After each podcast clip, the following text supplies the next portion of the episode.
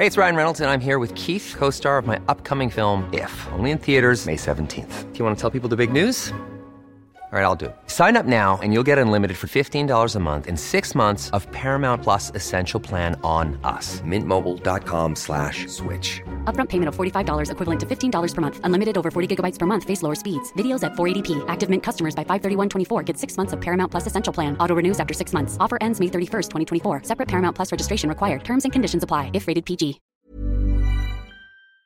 Doctora Laurian Jiménez Fibier, ¿cómo estás, queridísima doctora? ¿Qué tal, Javier? Muy buenas tardes. Cuéntame. Con mucho gusto de estar de nuevo en el programa. Cuéntame qué es de tu vida, doctora. ¿Ya te pasaron por encima los chairos o ya, ya, ya este, atemperaste la bronca o en qué andas? No, no sé, no sé quiénes son los chairos. este, no, pues ahí hay un grupito, ¿no? Que están tratando ahí de golpetearme, pero este, pues yo creo que pues cuando se habla con evidencias, pues es muy es muy complicado, ¿verdad? Que lo golpeen a uno demasiado. Todo va muy bien, afortunadamente. El libro teniendo mucho éxito, mucha gente eh, felicitándome, parece que les ha servido mucho la lectura y eso me da muchísimo gusto. Sí, sí, sí. Bueno, eh, sumemos, sumemos en esta vida, que eso siempre tiene su lado altamente positivo. Bueno, oye, a ver, Lauri, déjame decirte, eh, tenemos claridad respecto al tema de las vacunas en cuanto a que se puede aplicar la vacuna de un tipo, eh, de, un, de una marca y la otra vacuna de otra marca. En esto, ¿cómo es que andamos? Sí, bueno, se hizo una sugerencia hace unos días en una conferencia de prensa donde el doctor López Gatel sugirió que de no haber las vacunas eh, suficientes para nuestra población, se podría hacer un tipo de mezcla en si usted tuvo la primera de Pfizer y ya no tenemos Pfizer, pero ahora le va a tocar la China, pues le ponemos la segunda de la China o de la rusa o de la que sea, ¿no? Sí. A ver, esto no es adecuado por ningún lado por donde se le vea. Es decir, ¿qué hay de esto? ¿No van a llegar vacunas? ¿Dónde está la seriedad en el plan de vacunación de nuestro país? ¿Por qué si creen que hay el riesgo de que no hayan suficientes vacunas para vacunar por completo, inmunizar en el esquema completo de primera y segunda dosis aquellas que requieren dos dosis, ¿por qué no están tomando las previsiones necesarias para garantizar que la gente que recibió la, la primera reciba la segunda en tiempo y forma? Es decir, en lugar de irse por estas improvisaciones, que yo creo que de improvisaciones ya hemos tenido suficiente, ¿no? Este, eh, eh, se ha improvisado en la gestión del control de la pandemia. Ahora estamos entrando en la vacunación y también esa parte se va a improvisar. La mezcla de vacunas no está, eh, es decir, no está sugerida por nadie. Las farmacéuticas dicen, perdón, o sea, nosotros no hemos hecho estudios de la mezcolanza de nuestra vacuna con ninguna otra. Entonces, aquí es, si, si usted recibe una primera vacuna, reciba en segunda dosis, si esa vacuna lo requiere, la misma vacuna en tiempo y forma. Si esto no se hace en tiempo y forma, no hay garantía que las personas que recibieron esa primera dosis y después no se les puso la segunda o se les colocó una segunda de otra marca, no hay garantía que esas personas eh, finalmente terminen teniendo la inmunidad que deseamos que tengan o que se espera que se tenga dado los resultados de los estudios de las vacunas. A ver, dicho de otra manera, eh, puede ser un albur. No se pueden mezclar, es decir, es una es, es, es un absurdo lo que está sugiriendo el doctor López Gatel. Para empezar, las vacunas están hechas con diferente tipo de tecnología. Pfizer y Moderna la vacuna que se dice las mejores aparentemente que tenemos ahorita son la de Pfizer y Moderna. Curiosamente aquí en México pues no, no parece que no vamos a tener aquí la vacuna de Moderna porque el gobierno prefirió no comprarla. Pero bueno, estas son dos vacunas que están desarrolladas con la tecnología de RNA mensajero. Tienen una tecnología que es afín y se parecen muchísimo en su composición, en lo que hacen, cómo están hechas y todo lo demás.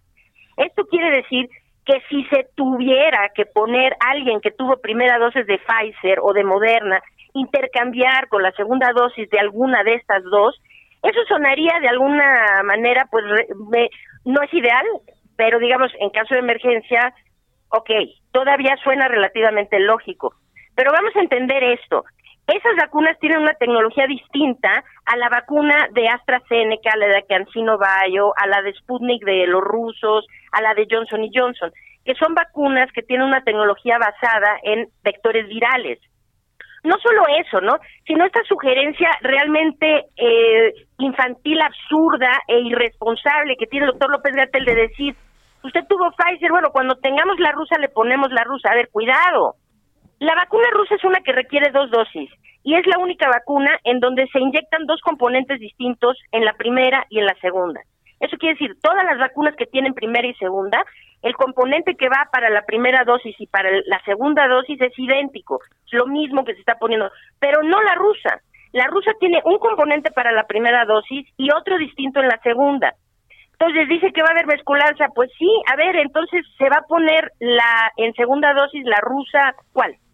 La primera de la rusa, la segunda de la rusa, ¿con base en qué? Es decir, no tenemos estudios de, de qué tan seguro es hacer estas mezcolanzas que está sugiriendo López Gatel, ni tampoco tenemos estudios para saber si eso va a conferirle a las personas la eficiencia o la eficacia de la vacuna que estamos deseando. Lauri, ¿qué Entonces, no, esto es un volado, no, no debe hacerse.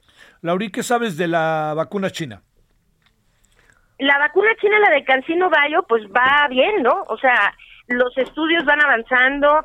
En México se han hecho estudios de fase 3 en diferentes lugares. Pero no, pero no está aprobada. ¿Perdón? La China no está aprobada todavía, ¿verdad?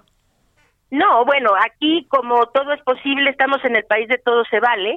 Pues no me no me asombraría que Cofepris la aprobara simplemente porque pues el que firma ahí es López Gatel, ¿verdad?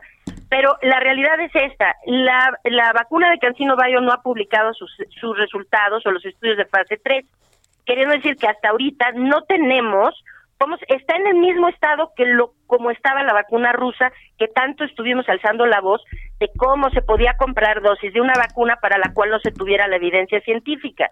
Pues ahora la China, todos sus resultados preliminares sugieren que es una vacuna segura y efectiva. Eso vamos bien. Nada más que no se puede empezar a aplicar y, y realmente la autorización de COFEPRIS realmente pues viene un poco guango, ¿eh?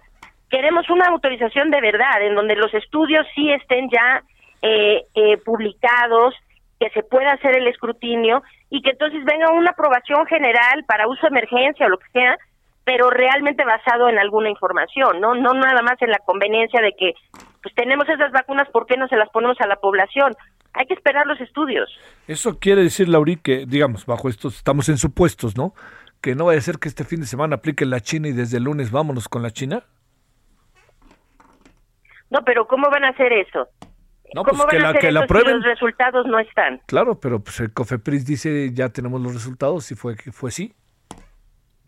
Puede pasar. Bueno, eso es una falta a todas las normas científicas, médicas, de ética y de la normatividad para llevar a cabo una, la aprobación de un medicamento, una vacuna y demás. Esos resultados tienen que estar, tienen que ser de carácter público.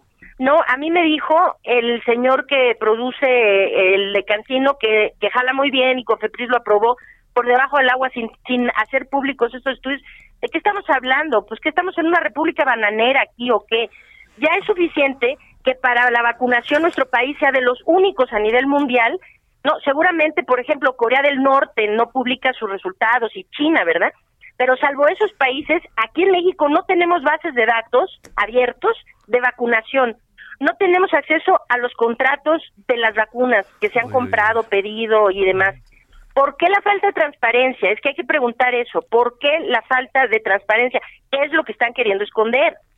Es, es terrible, ¿no? Y decir que la vacuna china se va a probar por sus pistolas, pues es tan grave como cuando dijeron que iban a probar la vacuna rusa sin tener ninguna evidencia, ¿verdad? Oye, es, muy grave. Muy, muy grave.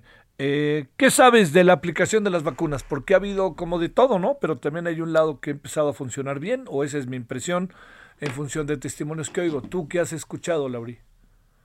Sí, o sea, bueno, se tuvo un arranque, pues, este, muy tortuoso, ¿no?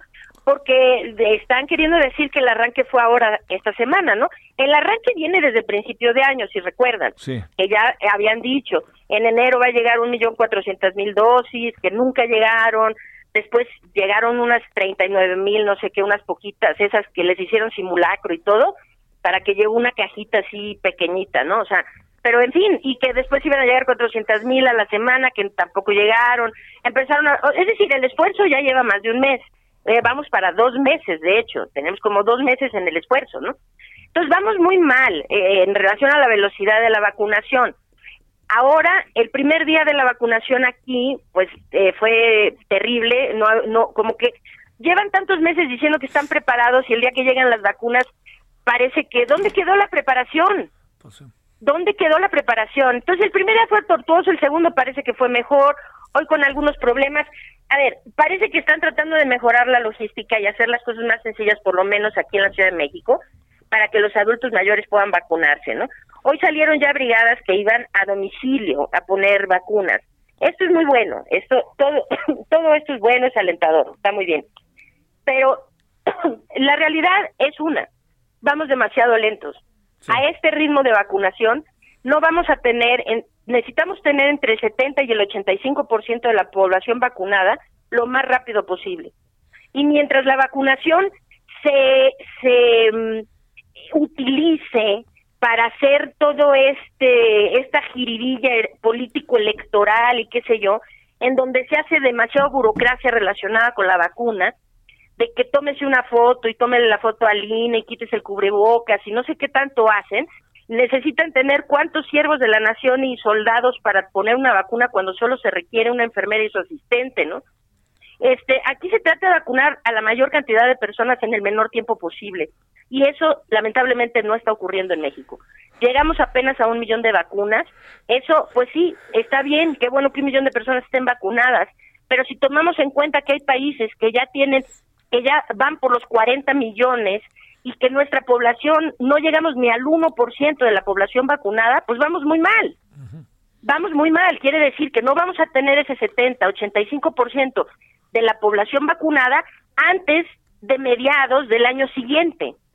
Y mientras tanto, esto, eh, Javier, es, es, es muy lastimoso nuestro país por esto, porque hay países que están haciendo un esfuerzo muy importante de contención de los contagios en la comunidad. Al tiempo están redoblando los esfuerzos con la vacunación. Estas dos cosas van de la mano y entonces empiezan a ver que disminuyen sus contagios y disminuyen las muertes en algunos países. El que más está mostrando estas disminuciones ahorita es Estados Unidos y eso es realmente muy alentador. Quiere decir que el país que peor le estaba yendo, al momento de rectificar la estrategia, comienza a ver un beneficio inmediato en, en, en el desarrollo de la pandemia. Esto dice mucho, ¿no? Entonces, muy bien, nada más que aquí no hacemos contención, nuestras autoridades, el doctor López Gatel y la gente de la Secretaría de Salud, se han negado a hacer contención de los contagios en la comunidad. Entonces, la vacunación es nuestra única esperanza para empezar a ver una disminución en la forma como la pandemia se está desarrollando. De ahí que sí es muy importante, más para nosotros que para otros lugares en donde se hacen esfuerzos adicionales, eh, eh, que, la vacunación venga rápido antes de que tengamos estas variantes del virus nuevas que son más contagiosas y cuando estas empiecen a, a eh, propagarse de forma eh, exponencial en la comunidad, si no tenemos contención de contagios y si no tenemos una proporción importante de la población vacunada, vamos a ver aquí un desastre realmente muy grave. Vamos a ver lo que pasó antes como juego de niños. Bueno, Lauri, pues este, ahí seguimos. Eh, sí hemos, nos hemos dado cuenta que simple y sencillamente esto nomás no, no funciona como tal eh, del todo, pero sí hay una parte que sí funciona, ¿no? Hay una parte que está funcionando. Pero sí entiendo muy bien, porque además no llegan, ni no llegan, ni no llegan las vacunas que tanto se promete que van a llegar, ¿no? Y no se tiene transparencia, esto es un problema muy serio. ¿Por qué no tenemos bases de datos? Si nos dicen, hoy dicen van a llegar tantas, la mañana siguiente eh, Marcelo Ebrard contradice a López Gatel, en la noche el presidente contradice a los otros dos, al día siguiente ya llegaron, llegó otro número distinto al que dijeron los tres. ¿Por qué no hay transparencia? ¿Por qué no simplemente hacen esto como debe ser y en un acto de transparencia pongan bases de datos abiertos para que se pueda dar un seguimiento de cómo va avanzando la vacunación en nuestro país? Bueno, doctora, ya sabes que te seguiremos buscando, aunque tengas líos ahí a la entrada de lugares a media mañana y en la tarde. Muchas gracias, doctora. Muchas gracias, Javier. Un abrazo. Hasta Un luego. La doctora Laurian Jiménez Fibier.